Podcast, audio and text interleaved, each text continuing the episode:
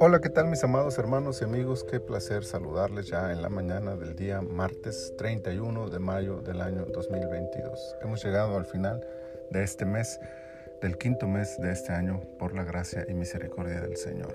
Estamos en la temporada 17, el episodio 15 de nuestro devocional En su reposo.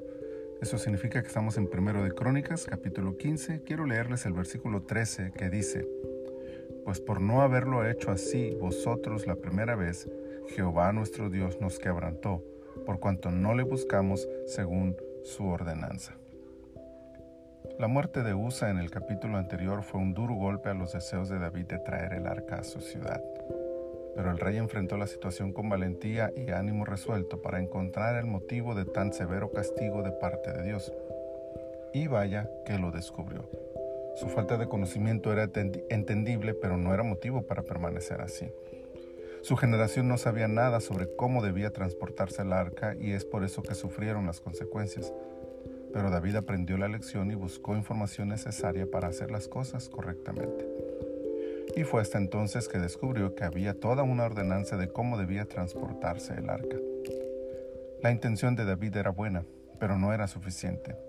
Quería la bendición de la presencia de Dios y del arca en la ciudad, pero para eso debía buscar a Dios y debía transportar el arca según las órdenes ya establecidas por el Señor. Si hay una lección que nos deja esta historia es que no basta con tener la intención de buscar a Dios, de acercarnos a Él, debemos hacerlo de la forma en que Él lo indica. Muchos dicen buscar a Dios, pero lo hacen a su manera. Se atreven a afirmar, yo creo en Dios y lo sigo a mi manera o alguna frase parecida. Nada más alejado de la voluntad de Dios. Al Señor no lo podemos buscar como nosotros queramos, como nos sintamos cómodos o como se nos ocurra. Tiene que ser según sus ordenanzas. David estableció el sistema de los sacerdotes y levitas, tanto para el ministerio de las ofrendas y sacrificios como para algo tan simple como transportar el arca. Lo hicieron quienes estaba ordenado que lo hicieran y de la forma que estaba ordenado que lo hicieran. Así fue como llegó el arca a Jerusalén en medio del gozo y la alegría del pueblo. Si queremos la bendición de Dios en nuestras vidas, es tiempo de hacer las cosas a su manera y no a la nuestra. Busquemos en la Biblia, el manual de instrucciones de Dios, cómo quiere Él que lo busquemos y obedezcamos al pie de la letra sus ordenanzas. Su nombre será glorificado en aquellos que así hagan.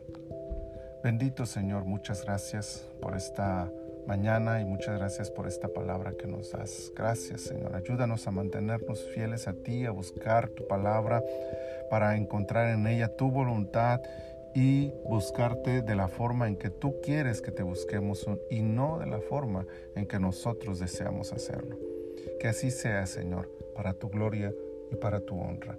Muchas gracias te damos en el nombre poderoso de Jesús. Amén. Amén.